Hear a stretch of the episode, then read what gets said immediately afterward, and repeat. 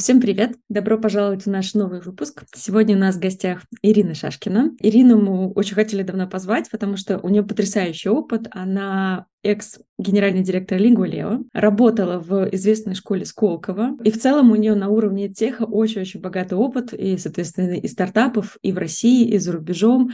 Собственно, об этом мы сегодня и будем разговаривать. Ира, привет! Всем привет! Хочется начать с того, чтобы познакомиться с твоим опытом, понять вообще, как ты попала в онлайн-образование и как развивался твой путь э, внутри? Я жила и работала в Нижнем Новгороде в агентстве, э, которое занималось разработкой сайта, и все как полагается.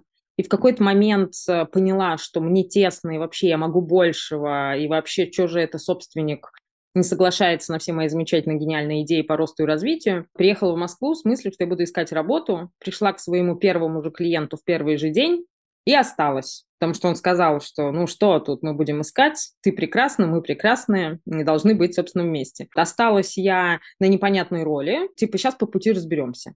Это была московская бизнес-школа, она существует до сих пор, а на тот момент ей, наверное, было где-то полгода, мне кажется, и это такой был стартап-стартап, то есть, типа, здание уже построили, все уже красиво, какие-то продукты разрабатываются под капотом, и ничего не понятно. Ну и проходит, естественно, на тот момент офлайн семинары корпоративное обучение там, и так далее. Где-то через месяц, значит, генеральный директор уехал в отпуск и сказал, ну, я понял, кто ты. Ты замгендира, оставайся за главную. Я сказала, нифига себе, классный поворот. Почувствовала себя классно, гордо. Ну и мне кажется, что дальше мы прекрасно справлялись. Я там проработала полтора года. Мы там достигали каких-то нереальных результатов. Типа, например, запустили новый продукт MBA Start, э, ну, онлайн, дистанционный, там, MBA, а, возможно, один из первых, мне сейчас уже трудно так точно вспомнить, ну, уж точно один из первых, который мини-формат, да, когда не что-то огромное, длинное, да, а такой концентрированный результат. Выросли до 80 миллионов рублей, типа, за три месяца продаж одного продукта. А это, на секундочку, был 2007-2008 год. Тогда мне кажется, что э, я не понимала, какую роль в этом всем для меня играет образование как таковое, да, потому что интересно было все то, которое про диджитал, все то, которое про как продаем, про все то, которое как упаковываем, про как объясняем, да, вся вот эта сторона онлайна, да, собственно, я ее умела, у меня был там какой-то с ней к тому моменту опыт, ну, благодаря работе в агентстве, я была тем замом, который не касался образовательной части. Контента, да, содержания, смысла, подачи. Для этого другой был зам, который отвечал за это. И я там очень радостно был, как бы работала с этой, со своей частью. Потом, уходя оттуда, в общем, на какое-то количество лет а, тех был забыт, потому что в кризис 2008 года я открыла свое агентство контекстной рекламы с оплатой за лид. Как мы говорили, первое на рынке агентство контекстной рекламы с оплатой за лид. И ну, несколько лет мы довольно успешно работали, потом я продала агентство. И потом, кстати, на секундочку заметим, это тоже все еще оставался не tech, потому что я была CMO Groupon а, а, да, и вот эта вся история про онлайн, про digital, про трафики, аналитику и все что угодно, да, что про маркетинг или про продуктовый маркетинг или про разработку, оно в большей степени, ну, как мне кажется, там воплощалось всегда. И в этом смысле мне кажется, что для digital онлайн проектов ну, как сказать, это вообще основная часть жизни и движухи. Потому что нельзя сказать, вот ты типа маркетолог, там, да, любой, кто онлайн э, занимается, маркетолог, а ты продукт, да ты, конечно, продукт, а ты там типа аналитику, да, конечно, у тебя весь смысл того, что ты ежедневно делаешь, он про цифры и про воронки. И это такая, конечно, очень сложная, перемешанная, взаимосвязанная, в общем, история. А, и даже потом я еще, кстати, работала в Рамблере сколько-то лет. То есть в сумме где-то, наверное, с 2008 года, когда я ушла из московской бизнес-школы, до следующего момента, когда я попала, собственно, стала сначала генеральным директором LinguaLeo, а потом CEO LinguaLeo, и это случилось там в 2014-2015 году, прошло, в общем, сколько там, 6 лет, да, то есть 6 лет я в своем любимом EdTech е еще побыла и там покрутилась, хотя, опять же, да, все про онлайн, все про digital. Вот, а потом было LinguaLeo, обычно всем прекрасно известное, Обычно все относятся к LinguaLeo очень няшно, позитивно, любят фрикадельки и львенка, и кормить львенка фрикадельками. Я очень рада, что целых там три года имела тоже отношение к этому прекрасному продукту. Единственное, что хотела уточнить, ты же, наверное, пришла в Лингвалео, ты просто говорила, а, сначала стала генеральным, а потом SEO. Ты, наверное, имела в исполнительным. Нет, Лингвалео к 2014 году, когда я туда пришла, уже существовало ну, там какое-то значимое количество лет, продукт был, база пользователей была. Трудно мне сказать, но мне кажется, там миллионов восемь или больше там было пользователей. Статус на тот момент был такой, что есть готовый продукт, есть там бренд и, и фичи, и понимание, и процессы, и все что угодно.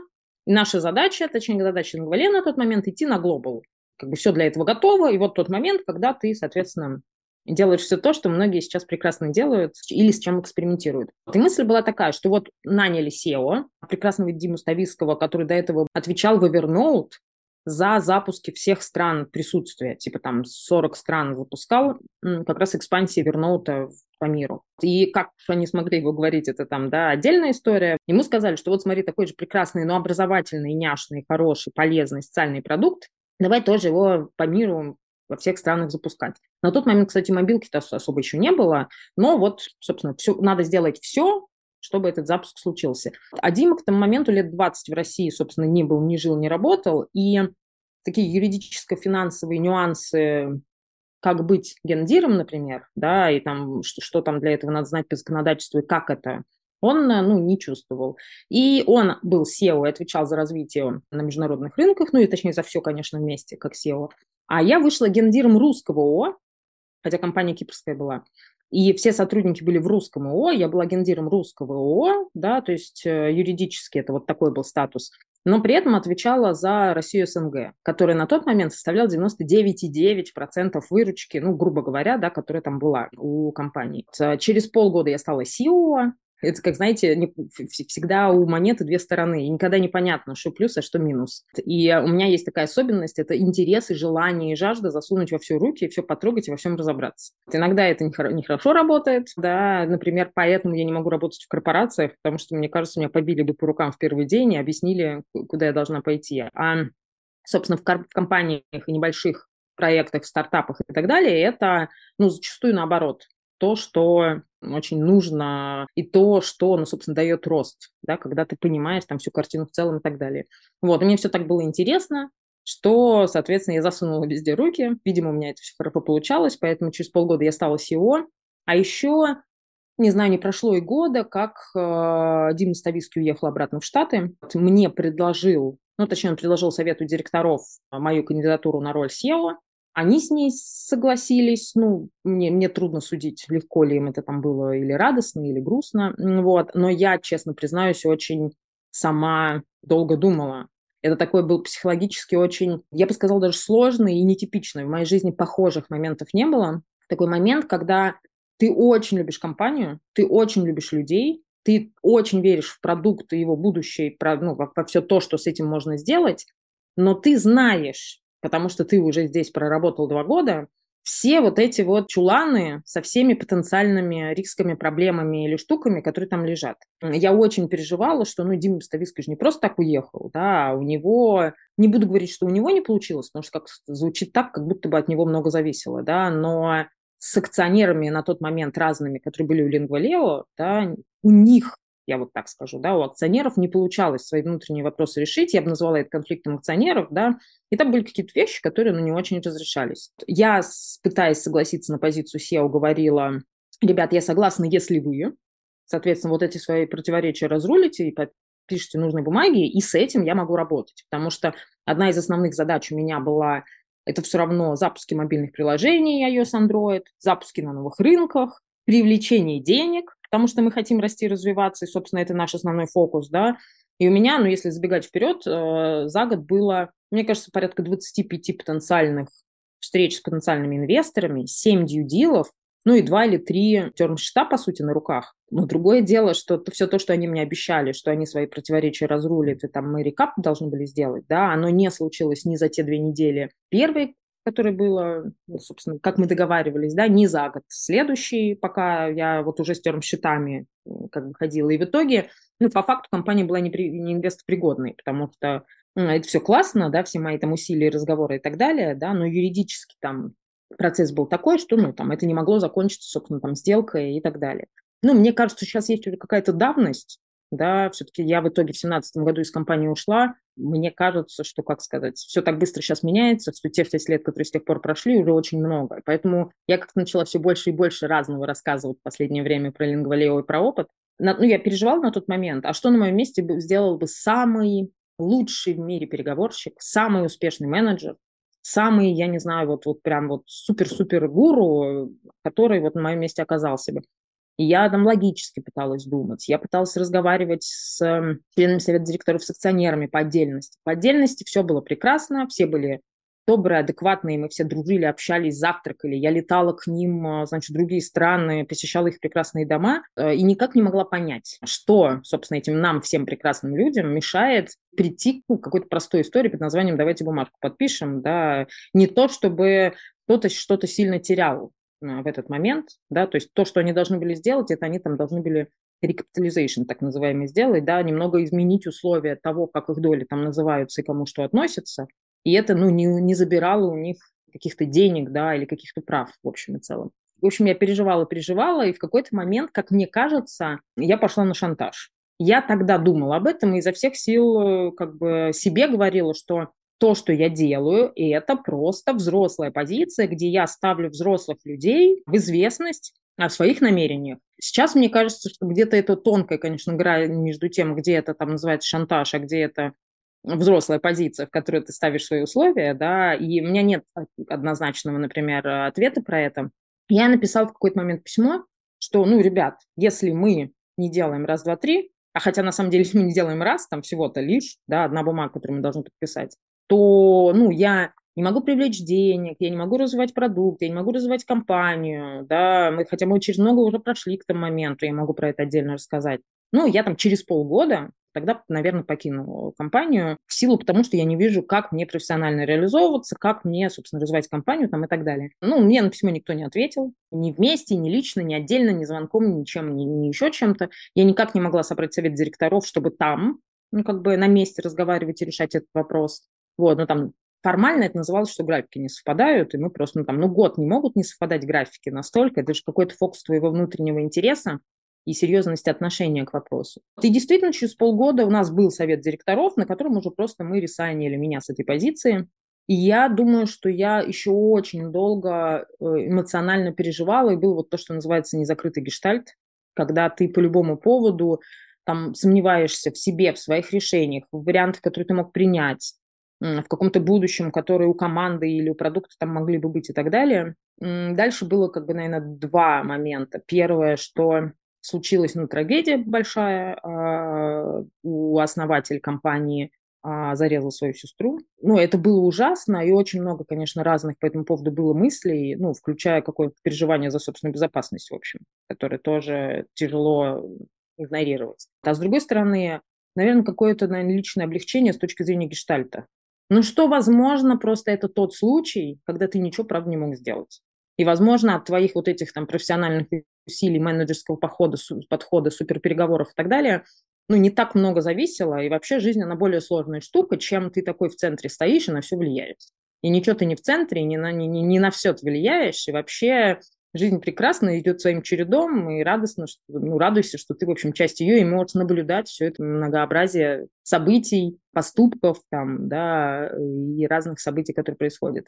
И в октябре или осенью, не уверена про сейчас уже про октябрь, вот последний кампанию, даже сейчас, честно говоря, не уверена, что осенью. Ну, в общем, с осени на рынке шли разговоры о том, что Лингвалео хочет закрыться, и потом про то, что оно продается за доллар. И были разные компании точно, которые с Лингвалео связанные с образованием в большей степени, да, связанные с английским, которые разговаривали и Некоторые из них приходили ко мне, и мы как-то историю вместе с ними трогали, чтобы с разных сторон пощупать и понять лучше, что из себя компания представляет. И в итоге, уже, наверное, все-таки весной, да, а не осенью, компанию продали за 100 тысяч долларов, насколько я могу судить. Ну и я сейчас, честно говоря, лучше думаю про ее будущее, чем, собственно, все последние шесть лет. Мне кажется, что как бы теперь с одним, другим продуктовым, опытным образ- образованцем менеджером, руководителем, да, как бы можно с нуля, хорошо используя весь опыт и все, что было, да, перезапустить, может быть, по-другому, может быть, там, неважно, это уже другой вопрос, да, новая история, да, но что-то с этим прекрасное может случиться, и я очень верю, что так будет. Могу про Лингвалео обратно, могу вперед. А, да, давай сейчас тогда, раз мы здесь уже так э, остановились, э, закончим историю твою с Лингулео. Во-первых, хочу тебе сказать большое спасибо за то, что поделилась. Я эту историю первый раз услышала э, в рамках нашего сообщества выступления. Она меня тогда очень тронула, потому что я тогда даже, и сейчас это тоже видно, заметила, сколько эмоций у тебя в этом, и какой для тебя это был прям, ну, вот видно, что это большой важный этап жизни, большой важный урок, и это очень круто, что ты этим делишься и показываешь вообще, какие бывают разные истории. Ты знаешь, вот интересно, Лингулео с точки зрения именно образовательного продукта тех времен, это был прям очень-очень знаковый продукт. Тогда все, мне кажется, начали говорить срочно про геймификацию, что надо вот как бы вот идти в эту историю, это единственный правильный путь. И как раз э, обидно было смотреть на то, как продукт, по сути, да, там вот, ну, ощущение было, что он прям вот как будто бы теряет популярность, и вот сейчас, как человек, который видел много чего изнутри, как тебе кажется, в чем дело? Дело было в том, что вот эти внутренние междоусобицы мешали развиваться продукту, не давали создавать новые фичи, и поэтому интерес к нему упал? Или в целом такой формат геймифицированных продуктов имеет какой-то, может быть, короткий цикл, может быть, там, не знаю, это был хайп, на котором они взлетели, но он закончился. Вот есть ли у тебя какое-то ощущение, вот ну, естественно, мое мнение, оно мое мнение, и мы не можем быть уверены, что все было именно так. И мне кажется, что мой ответ не настолько ярко провокационно интересный окажется, да, потому что, ну, во-первых, я могу судить про три года с 14 по 17 год, косвенно могу судить про то, что было до, ну, еще хоть как-то, и уже почти никак не могу судить про то, что было после, потому что после моего ухода где-то через полгода в компании остался один сотрудник из моей команды. То есть все остальные, ну, может быть, там, типа, там, 9 месяцев или 6 месяцев, да, то есть сменился, обновился целиком прям весь состав, и не было даже каких-то ниточек, да, про то, что там происходит потом. Мое мнение, оно такое, что это звездный успех и мастерство того, как Лингвалео началось, да, то есть точно Айнур и его особенности характера и команда, которая захотела, поверила, поверила в что-то большее, чем на тот момент вообще принято было делать. А тем более я не могу сказать, что там супер висишные истории или какие-то стартапы вот уж прям налево-направо там в России пилили, да, потому что они начали уж страшно подумать, не в девятом или десятом году это делать. Они уезжали в Таиланд, они там команды, они там сидели полгода и буквально там на коленке, сами, с усами, в общем, изо всех сил делали the best, там, которые могут, с талантливыми разработчиками, ну, там, продуктами, вот этой небольшой командой.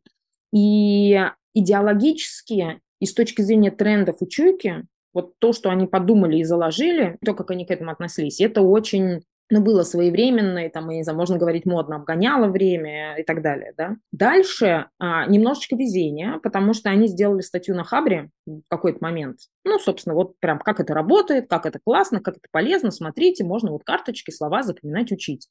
А, ну, если вы знаете и помните, да, то на Хабре у нас, тем более в то время, это такое очень большое, лояльное и, ну, лояльное в плане вот этого самого места, самого пространства, в котором они присутствовали, сообщество, если очень утрировать, да, то умных, образованных, интровертных, близких к разработку ребят. То есть это некий типаж психологический, да, или типаж характера, который при прочих равных чуть больше там присутствовал, чем какие-то другие люди. И им зашло.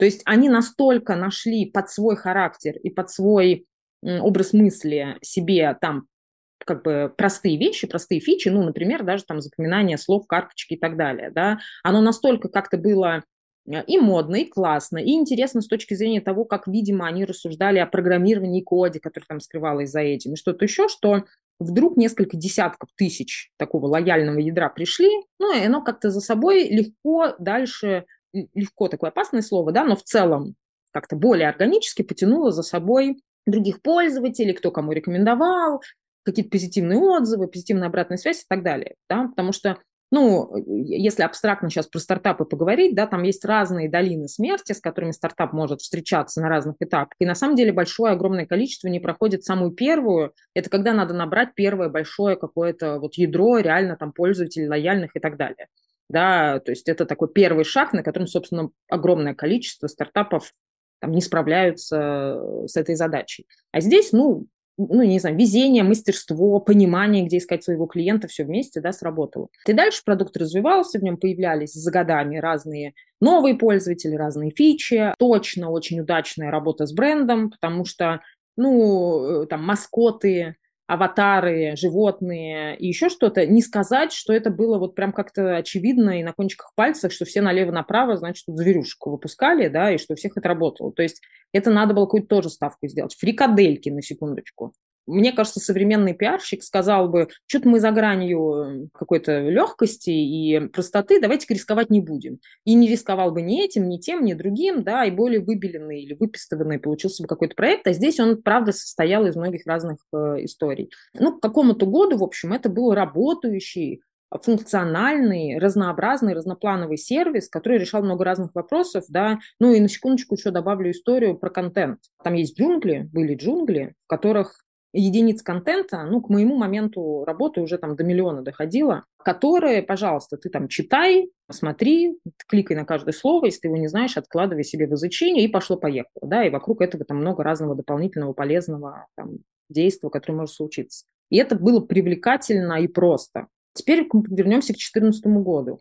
Классная идея, продукт готов, надо экспансией заниматься. На это пришел Дим Ставицкий, примерно на это пришла я, и где-то через полгода мы выяснили, как-то осознали, возможно, с разной скоростью, мне кажется, что я быстрее, мы осознали две вещи. Да. Первая – политическая ситуация, которая на тот момент разворачивалась там с нашей страны, вокруг нашей страны, и привлечение инвестиций как минимум очень мешало. Да, но это можем оставить сейчас за скобками, потому что мы про продукты, не про инвестиции поговорим, да. А вторая история, что мы тут вдруг выяснили, что готового продукта нет, цельного продукта нет. Продукта, который можно было бы описать стройно, цельно, и который отвечал бы на такой боль такой-то аудитории таким-то образом, да, э, нивелировал там все, там, я не знаю, какие-то переживания с мотивацией потенциальных пользователей и так далее, и который решал бы, точнее, скорее в обратную сторону вопрос мотивации, этого цельного продукта нет. То есть мы приходили на масштабирование, а по факту оказалось, что ну, там ситуация не настолько радужная. Можно я уточняющий вопрос задам? Я правильно понимаю, что ты имеешь в виду, что была как бы библиотека, был как будто бы инструментарий, но он не приводил клиента в нужную точку из серии, ну, какой-то уровень языка, да, там появился, у него спикинг, да, вот, вот это э, имеется в виду, что продукт был как бы был, ну, не то, что сырой, но такой вот несобранный. Да, ну, если очень вкратце, то совершенно точно, да, если ну, как бы модными всякими современными терминами. Вот сейчас у нас как бы продуктового майнсета намного больше вокруг, и правильными словами все разговаривают, и каздевы делаем мы, значит, и learning objectives описываем, и что должен достигнуть наш ученик, если мы про образование говорим, там, и так далее, и так далее. И там, ну, в общем, у нас много сейчас такого более, как мне кажется, ну, академичному не хочется говорить, но такого более вживленного понимания, да, что из чего стоит и как работает.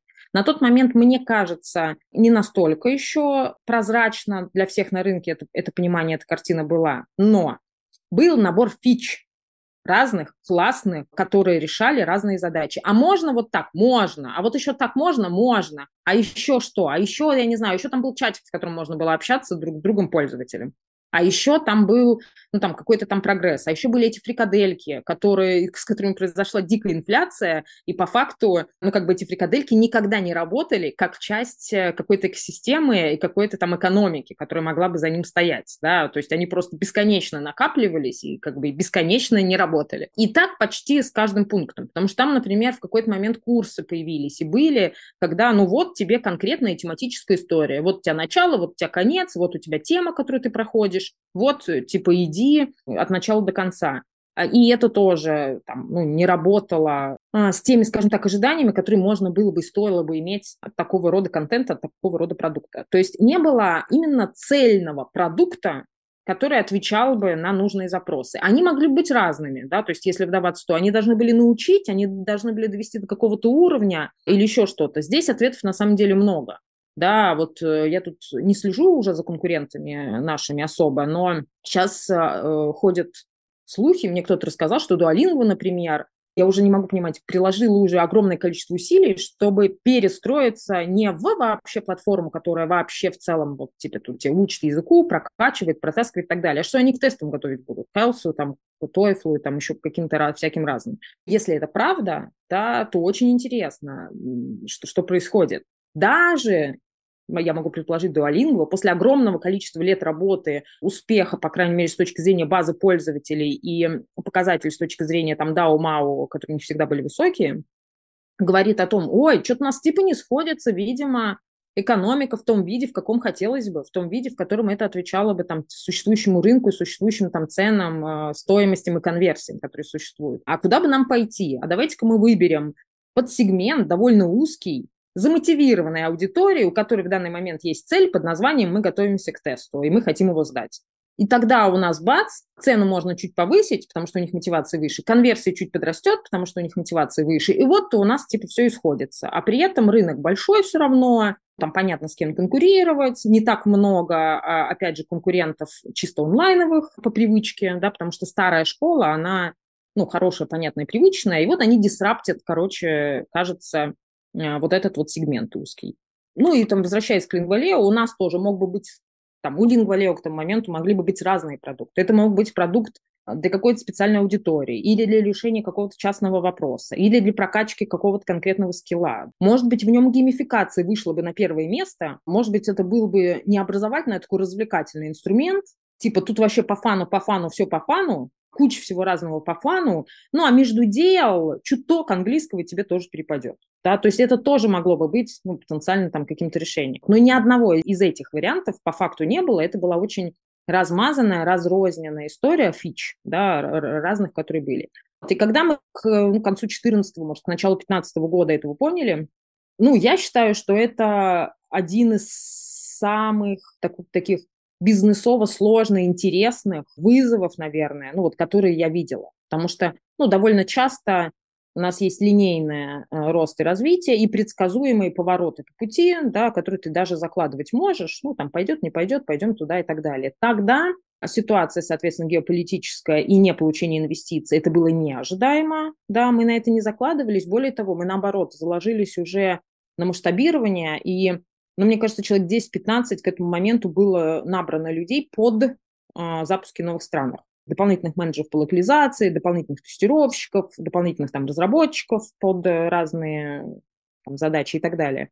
А тут пришлось э, решать обратную задачу. Да, окей, инвестиции мы не привлекаем, значит, что делаем? Надо выйти на самоокупаемость. Причем срочно, причем, ну там, когда-то. Вот, у меня такое есть воспоминание, очень яркое, очень странное, потому что я в него сама до конца поверить не могу. У меня есть воспоминания, как я в феврале или в марте встречаюсь с девочками-подругами, очень переживательный такой момент, это начало 2015 года, и рассказываю им, что, ну вот кажется, что дела-то не очень, кажется, инвестиции-то мы точно уже не получим. Как жить-то бизнесу? Надо же выходить на самоокупаемость. А, у нас, а какие у нас варианты? Ну, я сейчас в долях, конечно, не скажу, но фот точно в компаниях такого рода, да, составляют, ну, там, критическую, значимую, большую роль. Конечно, сервера, там, конечно, партнерство, договора, например, с TED или еще с кем-то из тех, кому мы платили за доступ к контенту, такие тоже были. Но это все равно все мелочи по сравнению с фотом, которые, соответственно, в компании присутствуют. И без сокращения людей ну, как бы я, честно говоря, не видела никаких вариантов там выхода на эту самоокупаемость, а при этом а, лето самый низкий сезон, а зима самый высокий сезон. Я бы сказала, что до трех иксов разница была между самым низким летним месяцем и там декабрем, который обычно самый высокий месяц. И вот мы весна, вот мы собираемся входить лето, то есть у нас худший, в общем, соответственно, момент, наоборот, который может быть. У меня была Excel, в которой у меня был список сотрудников, и я цветами помечала там, соответственно, ну, кого, кого оставить, с кем надо расставаться, и как сбалансировать вот эту идеальную команду, с которой мы проедем э, лето, ну, и, соответственно, там сможем к сентябрю потенциально выйти на самоокупаемость, ну, с каким-то минимальным запасом там того, что зимы в моменте есть. И я девочкам на ужине, в баре или в ресторане показывала Excel, раскрашенную разными цветами, и говорила о том, что это надо делать, и что, ну как же, как же, почему же мы это не делаем. Я это прям ярко помню, но мне кажется, это абсурдом. Хотя, ну, возможно, мои знакомые скажут, что не, Шашкина, от тебя этого вполне можно ожидать. Ты с ноутбуком, с Excel в баре, типа, можешь тут нам рассказывать про финансы. Но, в общем, оно такое очень странное и яркое. Ну и дальше я помню конец апреля, и SEO, правда, принимает решение, я еще не была SEO, да, а ну, гендиром, и все люди у меня в компании работают, я их, типа, юридически как минимум босс. Мы принимаем решение, что надо сокращать людей. Последние три месяца апреля, майские праздники, да, в России вот у нас вот-вот сейчас будут. И, соответственно, условия, на которые я должна была с ними договариваться, это 30 человек, надо сократить за три дня, сказав им, что май, май у них последний месяц, и, соответственно, все, что они получат, это зарплата за май. Ну, было очень сложно. Да, то есть э, я не могу сказать, что это какая-то моя сильная сторона, вот честно. По моим ощущениям, да, такие глубокие разговоры про что? Про личное, про как они должны теперь, э, соответственно, радостно вдруг почему-то уйти с этим последним мая или что? Да, какие-то переговоры, какие? С давлением, что ну а что, не уйдете, все равно мы все без денег останемся? Тоже странно, да, то есть я думаю, что меня там шатало между моей личной э, не, не жесткостью, как я считаю, да, такой некатегоричностью, неумением просто, типа, вот сказать так и все, между заботой о людях э, и попытками придумать, что с этим делать, ну и какой-то такой рациональностью, типа, а как это все вот, ну, с точки зрения логики и закона вообще может быть. Ну и кажется, что там только с двумя сотрудниками были какие-то вот такие сомнения, нелегкие разговоры, мы по два-три раза разговаривали, а так в целом, ну, как-то прошло успешно, как звучит ужасно, но прошло успешно, цель была достигнута, да, мы с людьми всеми договорились, подписали соглашение сторон, а дальше еще, что очень, значит, назовем забавно, я делаю шашни периодически, это тусовки диджитальных людей, знакомства в ковор, в, господи, в лофтах, на крышах э, и так далее. А началось все с того, что я у себя на квартире в 2014-2015 году пару раз тусовки собрала. И было весело, там по 40 человек приходило, и все такое прям было вот, ну вот как квартирники в лучшее свое время, когда все классные, все со всеми знакомятся, все участвуют в каком-то процессе там подготовки и вообще там активности какие-то веселые происходят. И вот на тот, ну, я еще не знала на тот момент, что это будут шашни когда-то, да, и на тот момент у меня был план, что я такую же тусовку у себя на квартире проведу со своими ленгвалевскими сотрудниками. И какой-то там типа 7 мая или там 5, 6, где-то тут в празднике стояла дата. И я уже в апреле всем рассказала и всех позвала. И тут, значит, я сократила 30 человек, ну, из 80 в конце апреля. Ну, большая, значимая часть из них какая-то приглашена на мою тусовку у меня дома через несколько дней. И вообще все это как-то очень так на грани э, вот этого какого-то уверенности, этич... ну, неэтичного здесь вроде ничего нет, но все равно мы все люди, да, у всех есть обиды, и эти обиды надо проецировать на кого-то, желательно живого, близкого, на кого пальчиком ткнуть можно. И, в общем, мне было непонятно, как, соответственно, вот мы тут сейчас переживем эти майские праздники. Но самое интересное, что какое-то количество человек, сокращенно в конце апреля, пришли на вечеринку и, в общем, вели себя, я не знаю, какое слово подобрать, вели себя спокойно, ну, не испытывая ко мне лично или ко всей, ко всей этой ситуации, или к другим сотрудникам, или к Лингвалео, какого-то вот этого сложного там отношения, там эмоционального или обиженного и так далее. И мы очень классно там потусили. И даже такой момент был, когда каждый следующий, кто приходил, он приходил в одну из комнат, где все сидели в круге на полу, ну и как-то представлялся. Там, а я там вот этот, а я вот этот, там рассказывали, кто давно, кто недавно, может быть, там просто еще люди были другие из Лингвалева, сейчас трудно мне сказать, да, но какой-то вот такой был момент, что все рассказывали, и там был такой момент, когда, а, я, типа, там, э, меня вот так-то зовут, меня вот Ира три дня назад сократила, ну, все таки а, удивлялись, но это как-то очень было органично. Ну и мы, конечно, очень старались помочь. То есть у меня был список всех сотрудников с резюме, с рекомендациями. Я его раздала всему digital у на рынке, кому могла, с, там, с личными рекомендациями рассказами. Мы все принимали в этом участие. Мне просто кажется, что еще до конца того же мая уже все были устроены на работу, не потеряли в деньгах. Ну и, в общем, там как бы это было все равно какое-то движение вперед.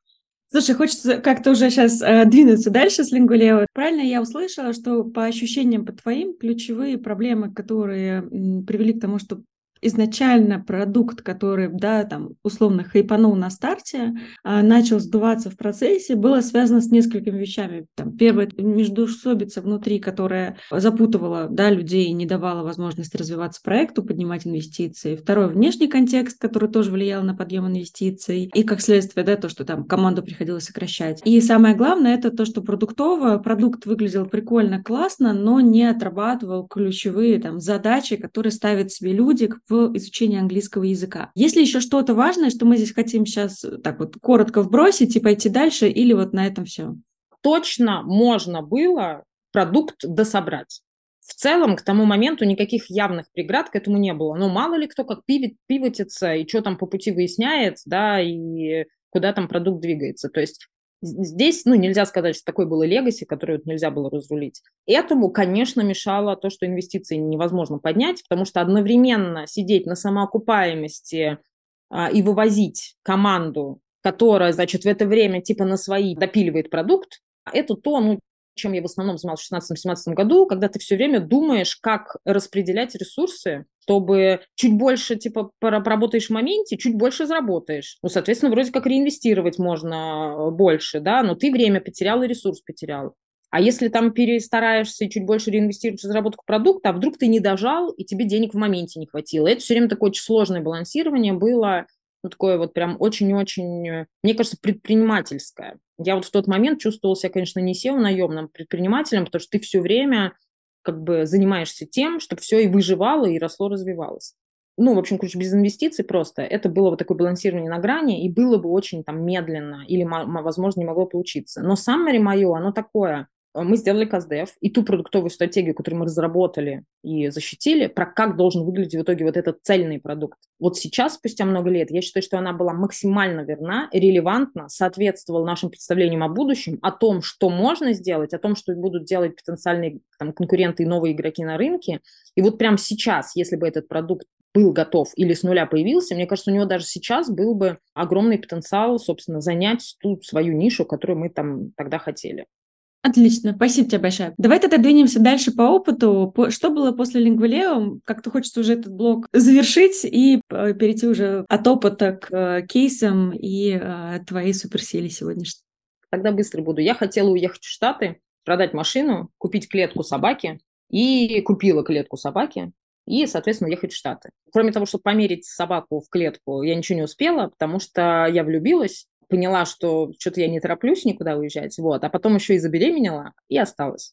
Вот, это нормальная, мне кажется, женская и человеческая история. Я очень рада, что у нас случилось в моей жизни. У меня прекрасный сын, собака прекрасная, не в Штатах и не в клетке. А дальше мне кажется, что сыну было полтора года, я жила в Калининграде, я сделала образовательный курс один такой на подряде для диджитал-маркетологов и для директоров по маркетингу. Как мне кажется, на тот момент очень хороший курс, э, и стройный, и логичный. Когда мне предложили выйти в City Business School SEO, первым наемным SEO, потому что до этого основатель всегда, собственно, управлял бизнесом, а возникло ощущение, что бизнес не может расти, развиваться, масштабироваться, ну, потому что нету системного корпоративного управления, и это все не, ну, не масштабируется, не растет, не развивается, замкнут на одном человеке, и там уже так дальше нельзя. И моя первая была задача – это, собственно, разделить процесс принятия решений людей, все, ну, там, менеджерство и все, что происходит, да, от э, роли э, основателя.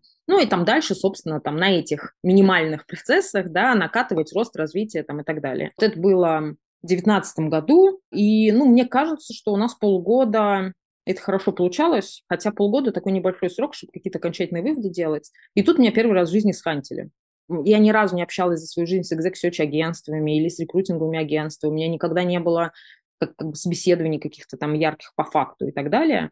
А тут, э, признаюсь, Алена Владимирская позвонила мне 28 декабря.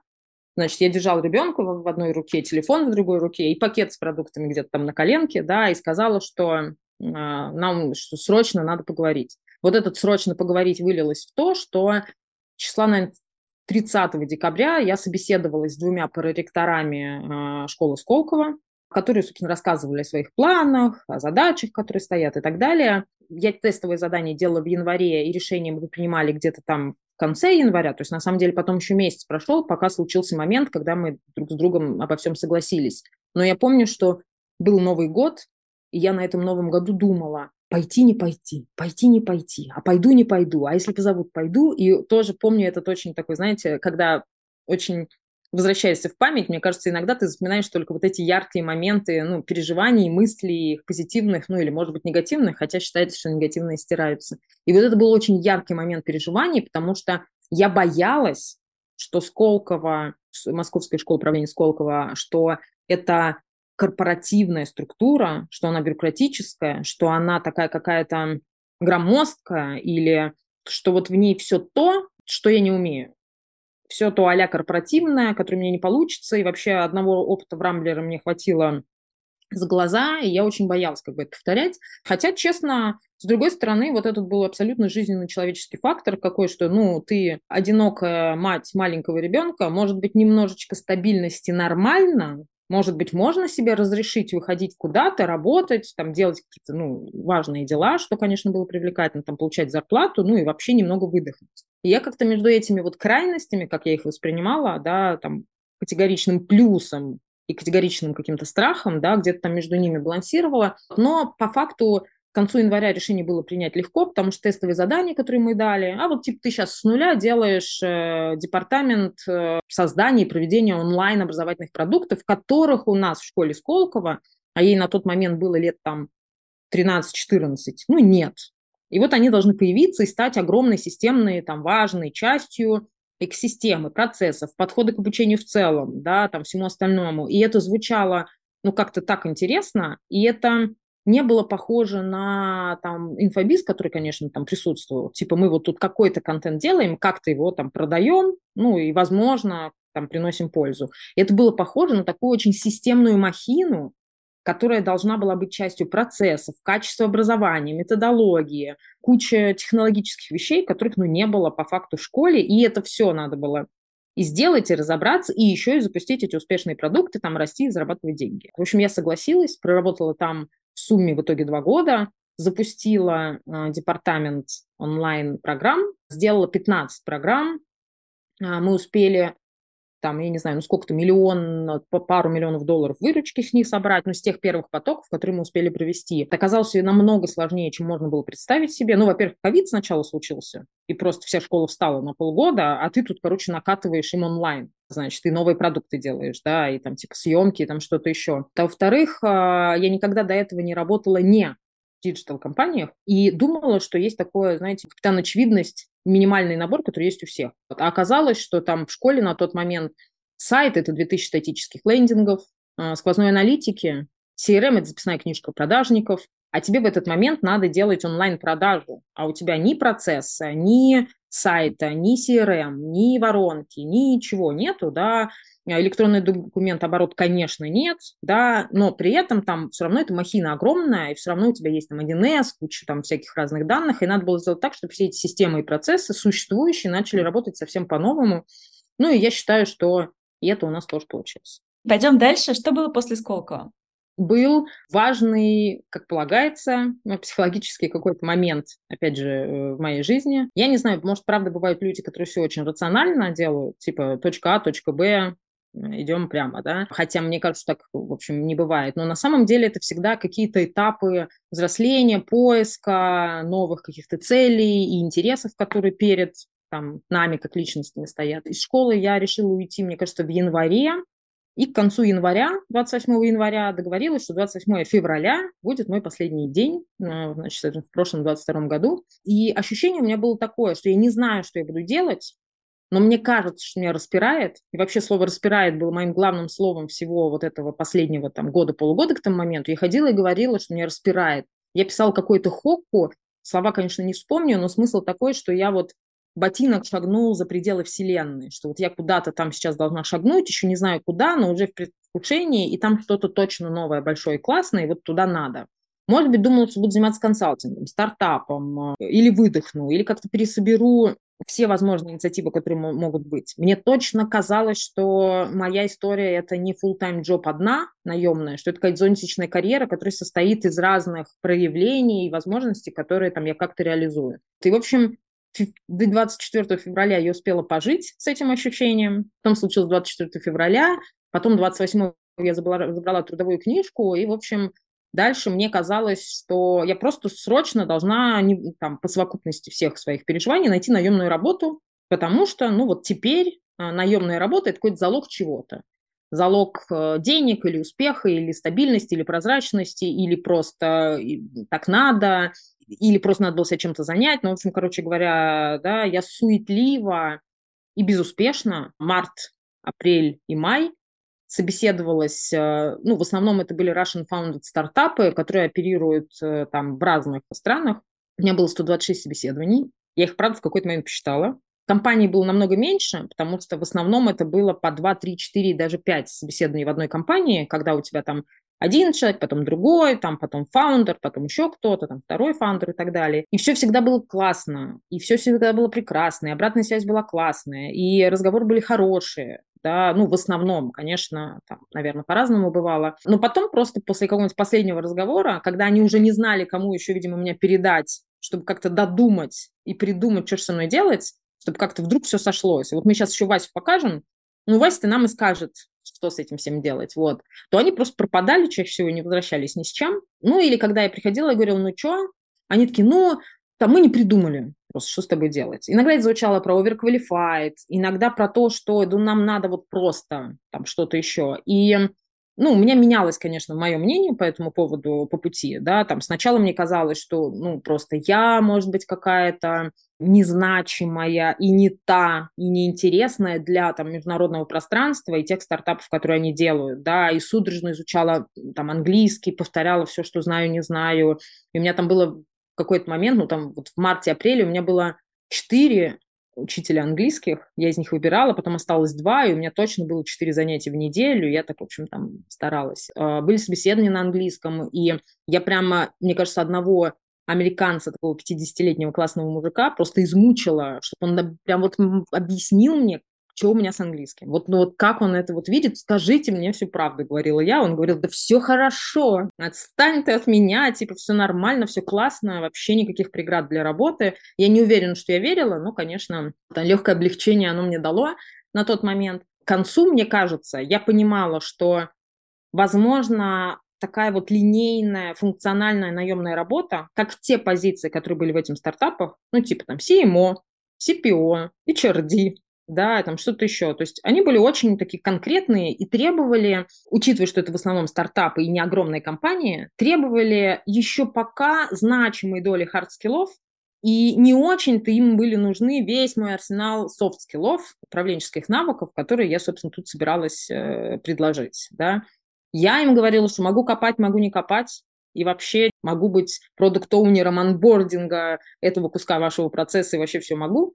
Вот, ну как-то в итоге у нас там не сходилось. Ну и слава богу, на самом деле, что не сходилось и не сошлось, как я считаю, хотя опыт просто бесконечно прекрасный, и потому что ты представляешь, у кого что происходит, и у кого какой уровень, и цели, и интересы, и фокус, и люди, и задачи, и как бы это очень сильно, на самом деле, развивает. Я рекомендую людям ходить на собеседование не потому, даже, что это классно, полезно для себя. И не потому даже, что это там тебе возвращает уверенность или ты можешь соизмерить себя с рынком, а потому что та насмотренность и картина в целом, которую вы в этот момент собираете, слушая классных людей, когда они рассказывают о классных задачах, это просто лучшее обучение, ну, во многом, да, про понимание рынка и про как бывает, и про проблемы, и про, э, я не знаю, юнит экономики, бизнес-модели, все что угодно, ну, там все люди разные, у всех, конечно, разные роли и задачи, но я имею в виду, что это все равно бесконечно полезно, я прям рекомендую периодически этим заниматься. Но из всех моих еще других бесконечных знакомств и нетворка, и встреч, и разговоров, которые были, которые приходили, приводили к собеседованиям, либо к э, консалтингу, или еще к чему-то,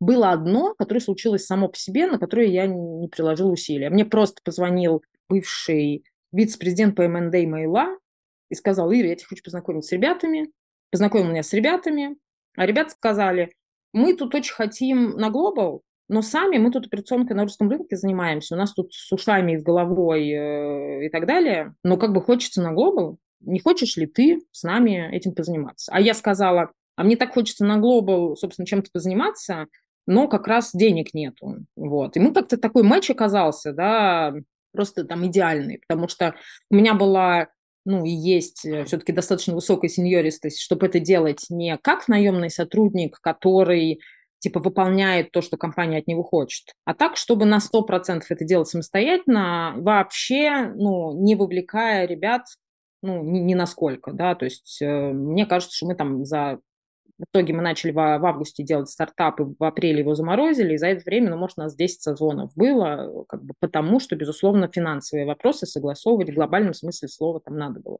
В общем, случилась химия, случился матч, я съездила к ним э, там, в офис, познакомилась с ними поближе еще с другими ребятами, зацепила их страцессию. Мы начали делать стартап, связанный с подготовкой школьников к поступлению в университеты было примерно понятно, что вот у нас есть на входе э, бизнес-модели ребят, не продукт, мы не брали ни продукт, ни платформу, ничего вообще того, что было, но они верили в свои оттенки, я бы так сказал, бизнес-модели, и что сочетание этих параметров может быть успешное. Сразу уточним, какой это был рынок, на который вы выходили. Вот как раз ты говоришь, да, ты просто отсылаешься к ребятам, мы можем не упоминать имена, если ты там в, в компании и так далее, что, ну, как бы, если нет готовности, это окей.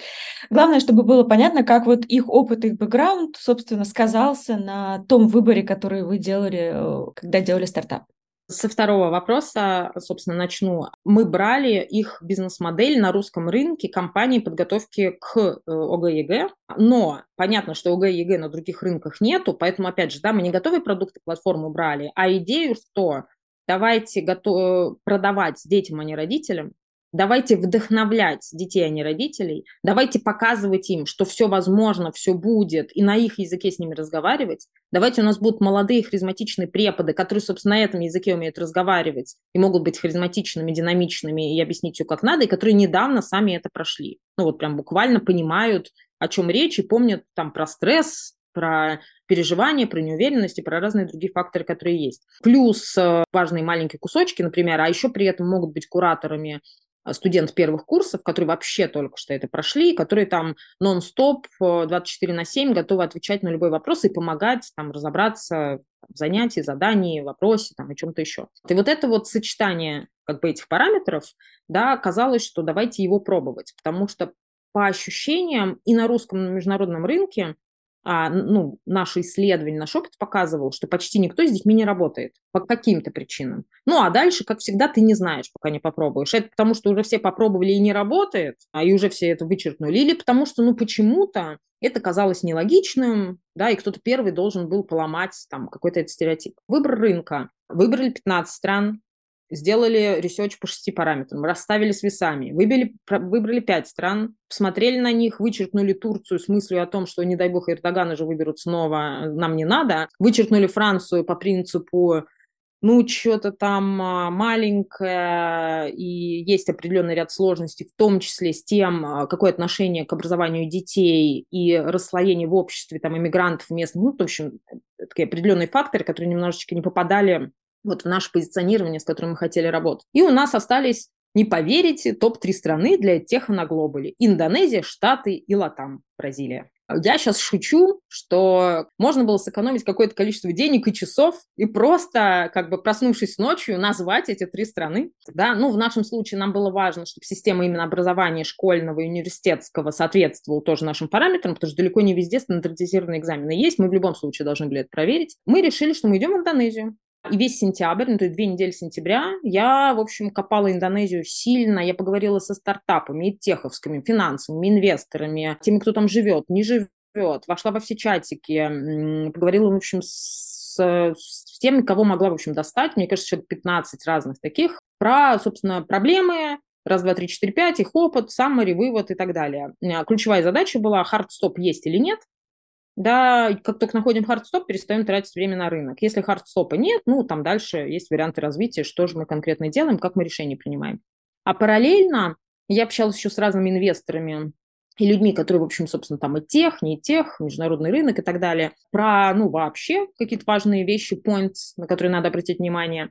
Они что-то все поделились в этот момент на два противоположных лагеря, которые очень логично отстаивали противоположные мысли. Мысль их заключалась в том, что одни говорили э, все, что угодно, только не Штаты, а вторые говорили, только Штаты, все, все остальное не имеет смысла. И очень убедительно и логично ну, обосновывали эти точки зрения. Те, которые не Штаты, конкуренция высокая, Красное море, дорого, все очень сложно, ситуация геополитическая не в пользу, ехать, жить, э, люди тоже дорогие. В общем, весь набор этих факторов, которые, ну, просто делали на каждом шаге, это все очень трудноподъемным, дорогим, как минимум, да, и так далее. А те, которые говорили про за Штаты, их мысль была такая, типа, а какая у вас основная цель?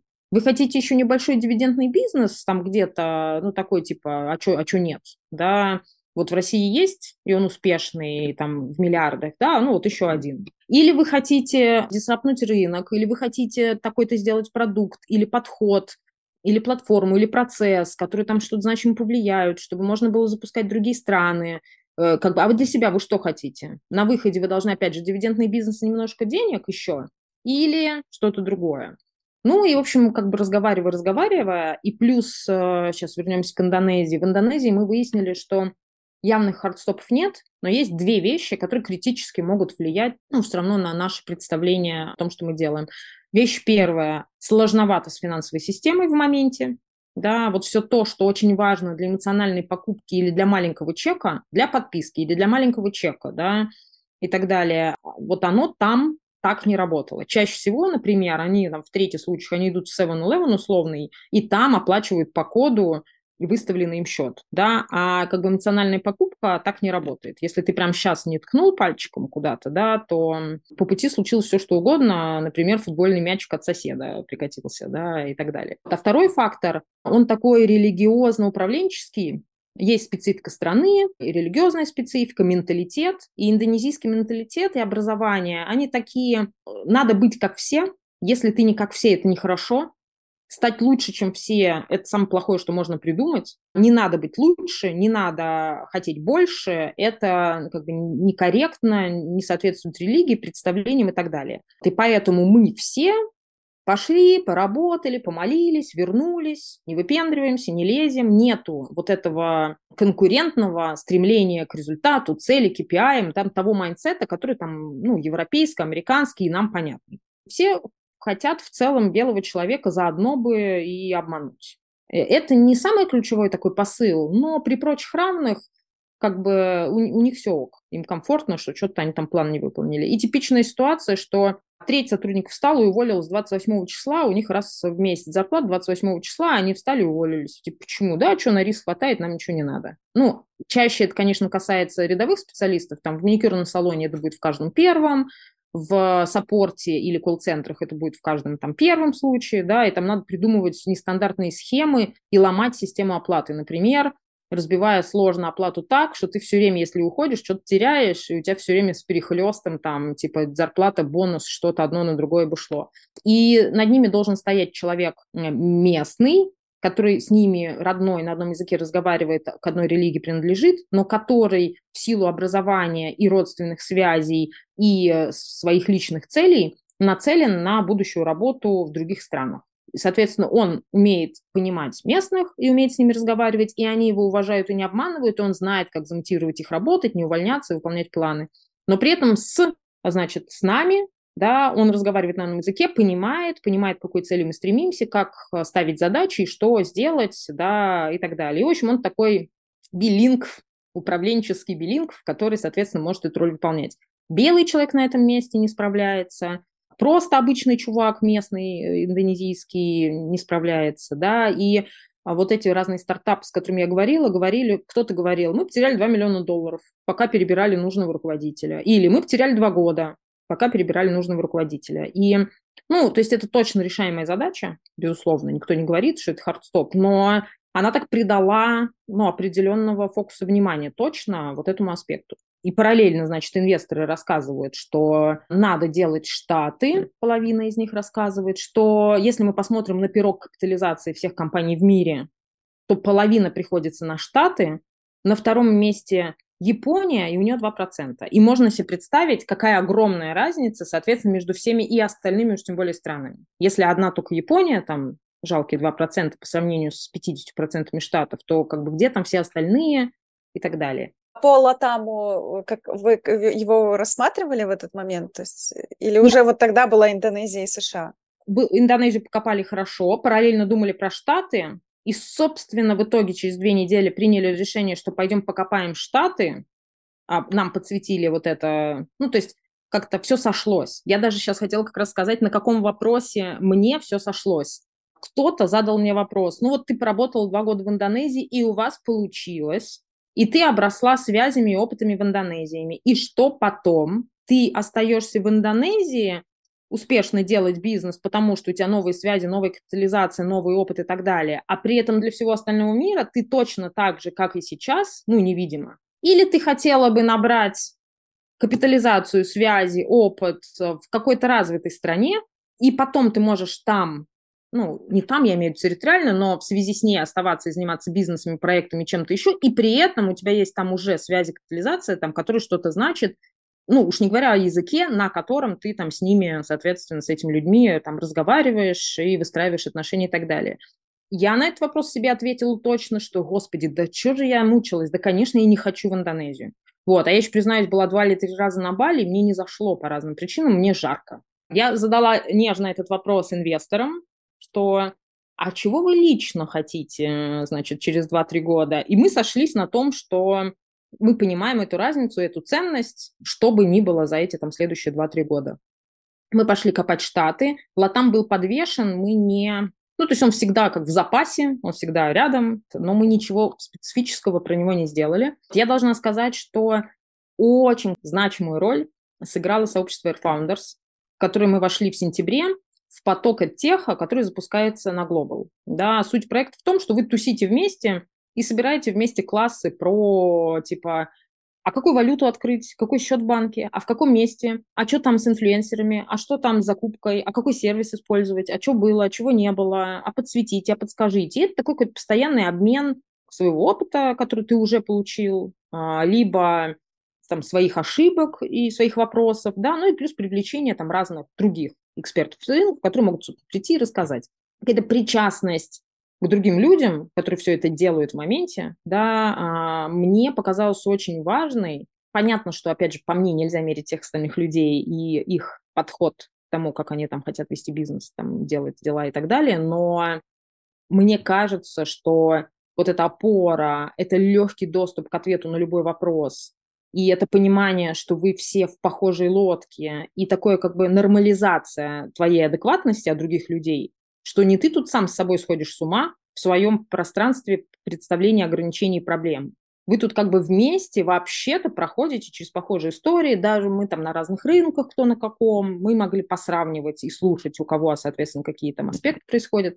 В общем, это помогало, я очень рекомендую находить всегда свою банду людей, похожих на вас, которые делают примерно похожие вещи, да, прям просто очень полезно. Начали копать штаты, поняли, что мы же понимаем, что штаты дорогие и сложные, и что мы не можем просто сразу пилить платформу и делать там все э, серьезные вложения в страну и в продукты и так далее, ну, как бы не проверив, и вообще там юнит-экономика у нас будет сходиться или нет. И первое, что мы решили, ну, мы там по исследованию еще поделали, мы попроверяли еще, тоже поискали хардстопы, ну, такие явные хардстопы не нашли, значит, и решили, что мы тогда делаем а-ля Land, на котором написано, что продукт есть, а, мы пытаемся, соответственно, его продавать, смотрим, как э, наши потенциальные клиенты голосуют деньгами, рублем, и прикидываем, ну, не рублем, а долларом, да, и прикидываем, как сходится, соответственно, юнит-экономика, что мы получим. Вывод должен был быть такой, что либо мы получаем положительный результат, в котором с запасом, а мы чуть ли не в 2-3 раза себе разрешили а, получить результат худший на этапе теста, чем тот, к которому мы хотели бы пришли, прийти. Либо у нас, значит, даже эти три конца не получаются и, соответственно, не сходятся. Ну и, наверное, мы тогда можем там делать выводы либо про нет, либо про какое-то категорическое изменение там страны, продукта и так далее. Либо, типа, если получается, этого нам достаточно, чтобы считать, ну, что с этим можно работать. Мы сделали сайт, мы сделали квиз, мы сделали CRM-ки, письма, рассылки, методологию, план, план курса подробный. Там экзамен SAT называется, там есть ACT, SAT. Мы решили, что мы не будем усложнять, возьмем конкретно ACT, чуть более массовый, чуть более популярный. И ну, почти на 15 тысяч долларов тестировали Facebook, Instagram и TikTok. Больше всего я боялась, что будет false negative тест, в котором результат отрицательный, но ты не можешь точно сделать выводы, потому что, возможно, дело не, не в тебе, не в продукте и так далее, а в чем-то еще. Ну и мне кажется, мы, собственно, получили false negative тест. Что боялась, то и получила, мысли материальные и все такое. Потому что пока мы делали тест, конечно, у нас улучшались показатели по дозваемости, дописываемости. Конечно, у нас улучшались показатели по конверсиям на разных этапах, скорость загрузки страницы, глубина просмотра, количество отвалов уменьшалось. То есть все-все-все маленькие метрики по пути, которые мы, значит, которые были, они, естественно, все время улучшались, улучшались. Баннеры становились все красивее, тексты все моднее. В общем, все, естественно, было лучше, лучше, лучше, но все были как бы, ну, низкие, плохие показатели, там, да, если мы хотели, по-моему, получить, например, стоимость, ну, в идеале 250 долларов 300 нормально, 350 переживем, 400, ну даже 500 с этим можно работать, то у нас там получалось 1000 долларов за клиента. Если вы подумаете и 15 тысяч долларов поделите на 1000 долларов, это штучные продажи, да, а мы еще были посередине пути. Мы добавили квиз, типа пройди квиз, 5 вопросов 40 секунд, прямо сейчас, давай, вау, вау, классно, классно для детей какой ты там ученик или там как тебе лучше готовить, что-то такое. Это повлияло сильно. Там несколько раз уменьшилась стоимость лида, но все равно там даже близко не было. И мы уже, короче, кончался месяц, на который мы закоммитились с внешним отделом продаж. Мы уже отпустили одного из продажников э, и дорабатывали лиды. Мы хотели сделать до ну, там, добивку про почему не купили. Или хотели прикинуть, что мы их каздевим и посмотреть в разговоре, поймем ли мы каких типичные возражения, там все такое. Ну, в общем, так немного грустно, мне кажется, доделали работу. Я помню, я была в аэропорту и куда-то летела, и я агентство, которое нам помогало с маркетингом, я им, значит, час просто всю психологию всей нашей целевой аудитории, подхода, что должно быть, вот мне кажется, если бы рядом вокруг меня стояли дети, они просто покупали бы штабелями, значит, подготовку к универу, потому что, ну, просто вот я всю жизнь буквально им вынула и перевернула, и замотивировала и так далее. Кажется, это вдохновило менеджеров агентства маркетингового, потому что они наделали мемчиков с этими разными провокационными текстиками, которые вели на квиз. И все это вместе в сочетании. И мем, и квиз, и, соответственно, ну там, и то, как мы уже конверсии все, все какие смогли, улучшили к тому моменту. Мы там поубирали лишних блоков, слэндаун в два раза короче стал. Ну, в общем, кучу всего. Привело к тому, что мы успели, значит, у нас за месяц было 250 лидов, и мы за три дня получили еще 450 на одного продажника, который, соответственно, радостно сидел и, ну, как бы строчил формальные, какие успевал, там им сообщения, там что-то еще, что-то еще. Ну, в общем, в итоге мы не получили огромного количества продаж, которое бы хотя бы на них показало, что сходится воронка. Но это потому, что у нас один менеджер был, это потому, что он не успевал вовремя отвечать, это потому, что уже сезонность подошла, и уже был конец того периода, в котором вообще еще какой-то смысл имеет готовиться, ну, потому что ты весной э, начинаешь учиться, чтобы в конце весны сдать тест, а где ты был? Типа, а там еще что-то. Мы перепаковали четырехмесячный курс, двухмесячный интенсив именно в ответ на вот эти все потенциальные возражения. То есть как бы вроде получили несказанно уникальный результат, 50 э, центов за лид, ну, то есть в Штатах, вы что вообще, да, при этом, ну, это валидные контакты, которые все были там дописываемы технически, по крайней мере. И, в общем, не смогли сделать вывод. Мы уже подготовили план, как мы параллельно тестируем Бразилию, и как, э, ну, потому что ленд есть, все есть, процесс есть, уж совсем дешево развернуть эту копию, чтобы потестировать Бразилию. Ну и плюс, как перезапустить супер теперь правильно, аккуратно тест в Штатах. Это значит две важные вещи. А третья важная вещь, у меня вдруг, знаете, типа сразу и таблица Менделеева приснилась, и яблоко в голове упало в один момент. И я поняла, что неправильная вот эта вот э, бизнес-модель, что вообще в наше время в развитых странах продавать курс, в котором у тебя потенциальное LTV, в общем, ничем не отличается от стоимости курса, потому что апсейлить особо нечем, дополнительно дальше продавать особо нечего, а, стоимость увеличивать ну, особо не за счет чего, срок ограниченный, все ограниченное, ну там и так далее. Потому что подготовка к SAT критически отличается от подготовки к ЕГЭ. К ЕГЭ мы тут сразу и три предмета, годами, ежемесячно, значит, все тут с ума сходим и так далее. А там пошел, поготовился, ну, типа, как TOEFL, да, типа, ну, там, полгода, ну, сколько-то, ну, потом еще поготовился, немножко получше там улучшил, да, ну, то есть это такая разовая история. Ну, в общем, в развитых странах с высокой конкуренцией, с дорогим трафиком, это все бессмысленная какая-то история, когда ты все время должен выжимать маржу из каждого лида, из каждого твоего действия. Что-то здесь не так, подумала я. И мне приснился новый продукт, тот, в который я верю, который я хочу. Он чем-то похож на Lingua но не связан с английским языком, а связан с ну, я бы сказала, такой карьерной поддержкой, профилированием, профориентацией, протаскиванием человека, это может быть и школьник, и студент, да, из какой-то точки, в которой он находится, да, подсвечивая ему путь и вдохновляя его, например, видео в стиле TED, да, туда, да, куда он может прийти, как он по, по пути понимает, какие есть варианты, где он относительно всех перспектив, которые у него есть, и что с этим делать. Я пришла к инвесторам сразу и с первой мыслью, со второй, и с третьей. И мы заморозили проект, в этот момент. Было немного неожиданно, я для меня, честно признаюсь. Я на тот момент думала, что да, тест неудачный, но что вот мы вот, вот это, вот это еще потестируем, ну, чтобы как бы не обрубить немного недозакрытым, недопроявленным этот вопрос. Но вообще ребятам на самом деле дикий респект, потому что принять такое решение, это была настолько взрослая позиция признание того, что они не могут сейчас с точки зрения фокуса, с точки зрения там, их планов и задач э, вот на это все распыляться и финансово, и лично, и так далее.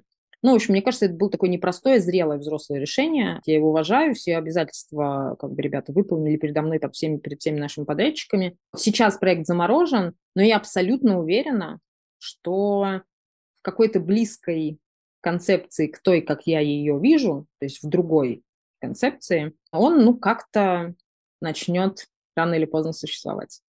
У меня есть вопрос, я еще его хотела задать, когда ты рассказывала про лингвалева, я такая, так, а может быть Skyeng повлиял? Ведь как бы вот этот формат э, репетиторский, он же, ну, сейчас популярен, его проще реализовать, э, тем более это долгосрочное обучение, как раз можно больше денег с человека вытащить, нежели за один курс SAT. Я просто продавала курсы SAT в Москве в офисе, и я такая, блин, вот почему у нас э, мы мало зарабатывали. Вот я теперь, спустя там, 15 лет, ты рассказала, почему мало зарабатывали. А вот э, в этой истории с э, проектом, да, э, формате курса или формате площадки. Вообще, можно ли было это как-то действительно трансформировать, может быть, как раз в репетиторскую модель вот в Америке, и чтобы это было годами, вот как в России? То есть ложилась ли эта история? Или там так не принято, и вы, ну, или не прорабатывали эту идею? Ну, во-первых, я не за репетиторскую историю, я не за лайвы и не за синхроны. При всех плюсах, которые есть у синхронного офлайнового обучения, когда мы в классе, стопроцентный синхрон в онлайне теряет все плюсы и не приобретает никаких плюсов онлайна. Это мое категоричное мнение. Оно будет меняться и улучшаться, в том числе потому, что и в зумах синхронов появляются технологии, а куда смотрят твои студенты в классе, а сколько процентов времени они внимательны, что они послушали, что они не послушали, давайте им всем персонализированно отправим тот вопрос, там еще что. То есть, конечно, можно повышать эффективность, добавлять аналитику, там, следить за поведением, а, анализировать и так далее, но в целом чистый синхрон такое себе.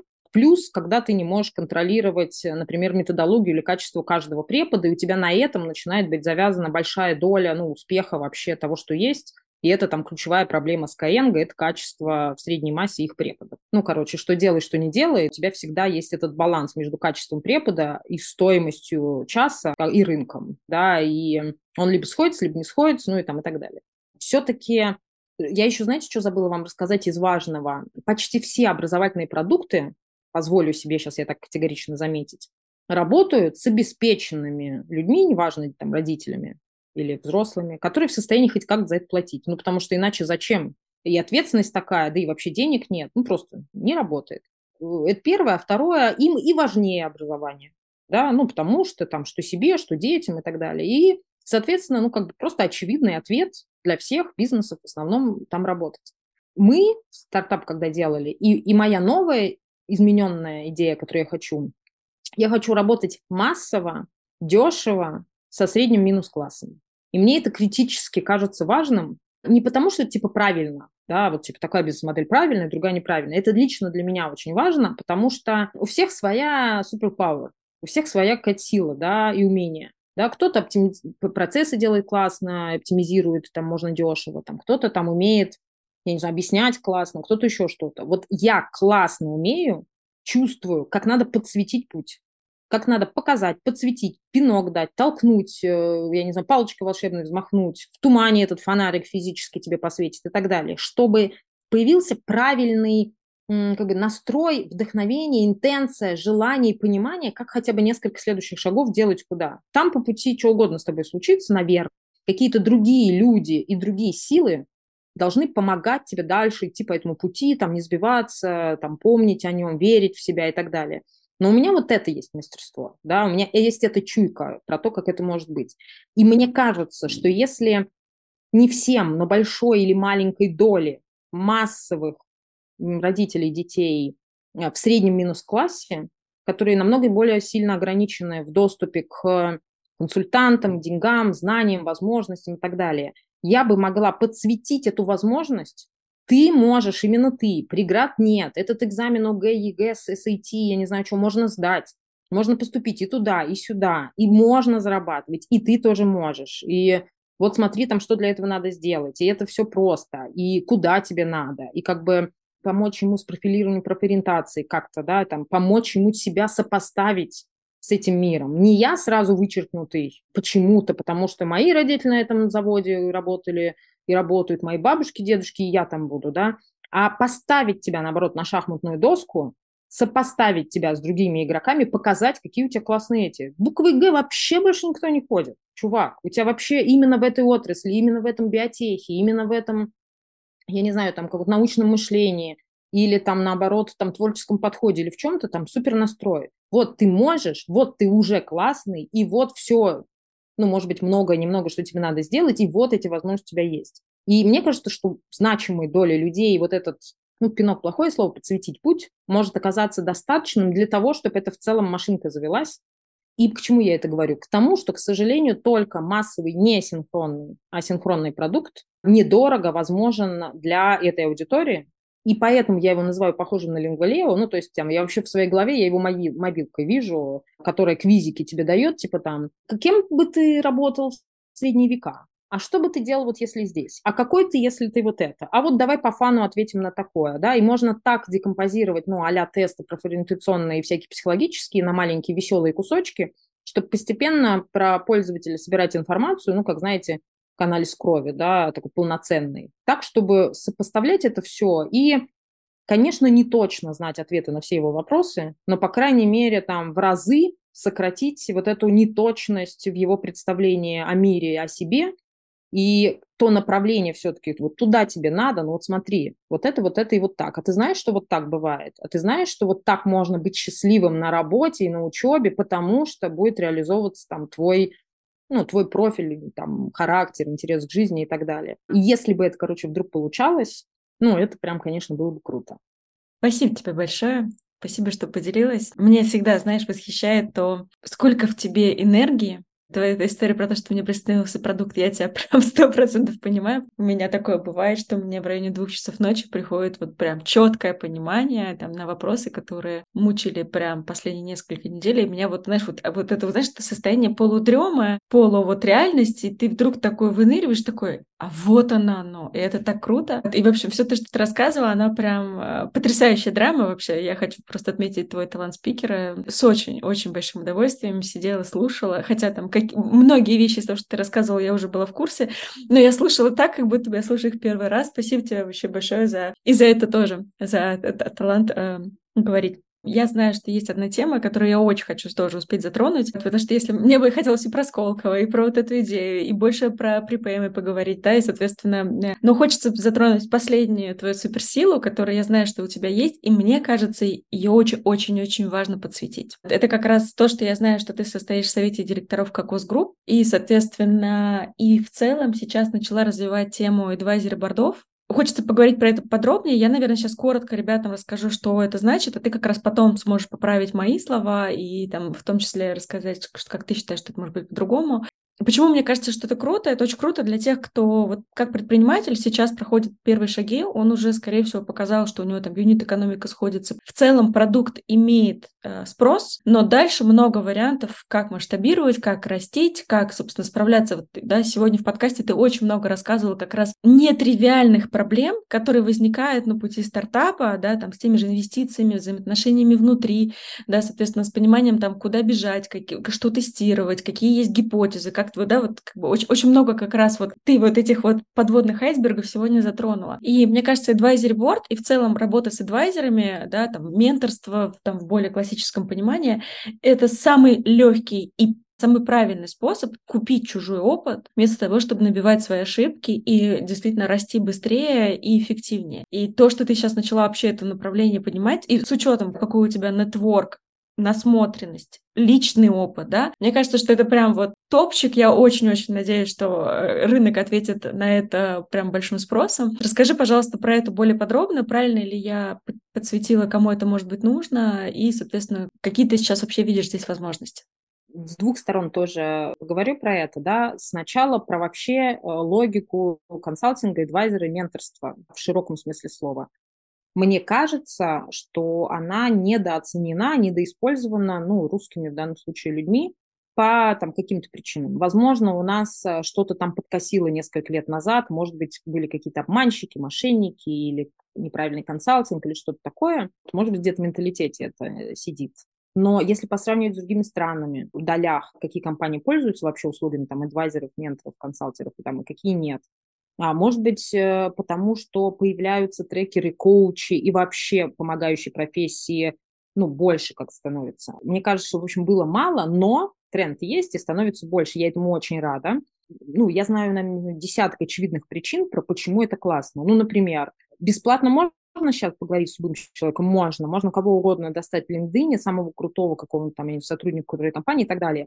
Пять минут в переписке или 15 минут в разговоре где-то, да, возможно, он вам уделит. Получите ли вы из этого реально нужный там ответ и всю его профессиональную компетенцию, маловероятно. Нанять его себе в компанию проектно, или на консалтинг. Консалтинг обычно это очень дорогая история, потому что консалтеры, которые занимаются этим профессионально, свои часы продают дорого. Это основной их вид как бы, деятельности, потому что они не full тайм заняты, а проектно заняты. И получается, что этот, эта экспертиза есть вокруг, есть очень много специфической экспертизы на пересечении именно вашей проблемы рынка, задачи, отрасли, я не знаю, какой-то там кризисной ситуации и так далее. И глупо да, не пытаться ее получить. И есть такой классный инструмент, с которым человек вовлечен, человек заинтересован, он почти чувствует себя там, партнером компании, ну, если вы, соответственно, умеете, конечно, соответственно, там себя вести и с ним а, договариваться, вы, скорее всего, платите ему незначительные деньги, потому что в данном случае для этого ментора чаще всего реализуется потребность в уже в наставничестве, в передаче знаний, да, то есть на, именно на эти роли люди идут не для зарабатывания как консалтеры, там, денег и часов и так далее. Они лояльные, они как бы дешевые относительно, да, а они долгосрочно с вами, потому что он не пришел, там час поговорил, там ушел, и они в итоге получают обратную связь и глубину нужную про компанию, чтобы с вами проходить какой-то этап пути, например, там год, да, или там какое-то время, в которое вы вместе можете об этом разговаривать. Мне кажется, уже этого достаточно просто, чтобы обязательно этим пользоваться. Их не так сложно находить. Опять же, на пересечении вашей индустрии, задачи, отрасли, чего-то еще, да, это какие-то люди, про которых вы знаете, ну, или там вы, возможно, за ними следите, да, или вам интересно там какой-то их подход и опыт. Мне кажется, довольно легко проверять, есть матч или нет, потому что это все равно про интуицию и про химию. Можно созвониться на 15 минут, познакомиться и понять, что не хочется дальше, с каким бы он ни был крутым, там разговаривать. А, либо к концу 15 минут вы будете готовы срочно что-то отправлять Индии, подписывать документы и так далее, да, чтобы человек там был с вами. И это про адвайзеров в целом, и про консалтеров, менторов, э, всех прекрасных людей. Первая мысль, которую ну, ми, как минимум пробовать, да, и как бы лучше прямо сейчас, ну, потому что вот оно где-то лежит прямо рядом, и человек поделится с вами своей насмотренностью, своим критическим мнением, которое вы, скорее всего, из своего ежедневного одинакового круга мыслей не видите и так не чувствуете. Невозможно каждый день отрешаться от своего восприятия мира и всех своих там внутренних представлений внутри компании, там еще чего-то, и вдруг посмотреть на это там с новой стороны. А здесь это возможно за час десяток инсайтов вам может давать каждый час, когда вы общаетесь с этим человеком. Я при этом сейчас сама менторю и делаю консалтинги, и могу помог, помочь найти адвайзера, и выступаю адвайзером, но мне интересно про advisory борды как инструмент, когда есть именно группа людей, адвайзеров, приглашенных с рынка, она такая diversity э, с разным опытом, с разной насмотренностью, с разных сторон, э, которая работает вместе, ну, там, с несколькими сотрудниками компании. И здесь добавляется к этой истории еще групповая динамика и усиление КПД вот этого всего. То есть еще больше насмотренности, еще больше разных мнений критических мнений, еще больше нетворка, связей, идей и еще больше возможностей, как на это все посмотреть.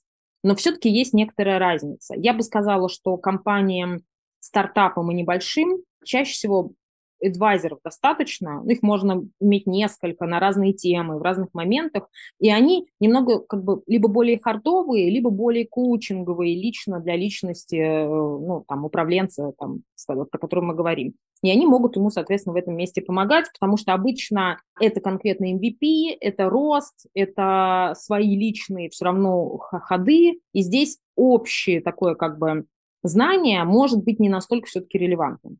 Но когда есть уже не один, а несколько кофаундеров, а, один или несколько потенциальных ангелов, фондов и инвесторов, чуть более сложные а, взаимоотношения между разными, ну, назовем их акционерами или там ключевыми людьми в компании. Компания, у которой уже больше, например, 100 человек, и, соответственно, она не управляется, типа, я каждого знаю, про каждого все знаю и все помню, да, а здесь уже процессы и корп управления, ну, как подход к менеджменту начинает играть роль. Ну и далее, да, вот для них advisory board как система, которая не харды в основном подсвечивает и не экспертностью делится, а которая помогает именно системе управления и взгляда на стратегию и на глобальную логику того, что происходит, становится ну, там, критически важным. А их еще меньше у русских компаний, чем э, у людей, там, у компаний в мире. То есть не наврать бы по исследованиям и по статистике, типа у них 89%, ну там в Штатах, например, а у нас 13%. Ну, елки-палки, да. А самое интересное, что инструмент понятный, ничего в нем сложного нет, ничего в нем дорогого нет, потому что сохраняются все те же самые инструменты и логика, которая была и с адвайзерами. Ты смог привлечь людей, которых ты никогда не наймешь. Они лояльны и вовлечены, потому что вы целый год с ними работаете. Они всей своей профессиональной экспертизой успевают поделиться, потому что за год они успевают разными боками своим опытом посвятить вам, да, постоять с вами и поработать там на вашу цель, на ваш результат. Вы можете вообще не платить им фикс, например, в целом, а платить им процент от прибыли или от дельты, которую вы там получите сверх там, ваших результатов. То есть, как бы, опять же, вин-вины сплошные со всех сторон, уж не говоря даже о том, что когда есть какие-то вот такие менеджмент-борд, board, там, неважно, совет директоров, то это еще очень помогает с прозрачностью и со структурностью. Вот я один сам такой SEO классный, ну и кому я там что отчитываюсь? Ну вот я сижу, я классный, я работаю. А тут бац, и мне кому-то, кто заинтересован причем, не кто-то, кто со мной спорит, а кто-то, кто со мной в одной лодке, я должен принести бюджет, отчет, документ, рассказать, как дела, рассказать, какой тренд и что-то еще. И это очень организует обычно компанию, процессы внутри нее, она становится более привлекательной, опять же, для привлечения будущего финансирования, которое ну, в той или иной роли, да, все компании там проходят на разных этапах. И оно отношение к ну, такой стратегии и а, глобальным планам развития тоже подсвечивает. Потому что, ну, я вроде понимаю, что мы делаем, да, вот мы же что-то придумали, что мы делаем, вот у нас же бюджет вообще утвержден, и мы такие тыр ты ты тын А эта институция, да, помогает вытащить себя все время из этой вот твоей рутины ежедневной, из этого твоего как бы круга, и снова тебя туда поднимать, и снова, чтобы как бы ты сверху как-то хеликоптер-вью мог посмотреть, вспомнить, вырваться из этого круга. То есть она терапевтический, коучинговый, управленческий, хардовый, нетворк. Все это просто за счет каких-то, возможно, там часа встречи в месяц. Ну, не час, там, скорее всего, встреча там 3-4-5 часов может идти, да, раз уж все собрались. Но anyway, я считаю, что всем надо, и я в восторге и очень рекомендую. И я помогаю компаниям засетапить это как процесс. вроде все просто и понятно, но э, а дальше происходит то, что я вчера хотел было просто и понятно, ой, уже полгода прошло, не сделал. Вот хочется, чтобы вот в этом месте я могла оказать ту помощь, которой, типа, принесу готовое. И людей еще нужных помогу подобрать.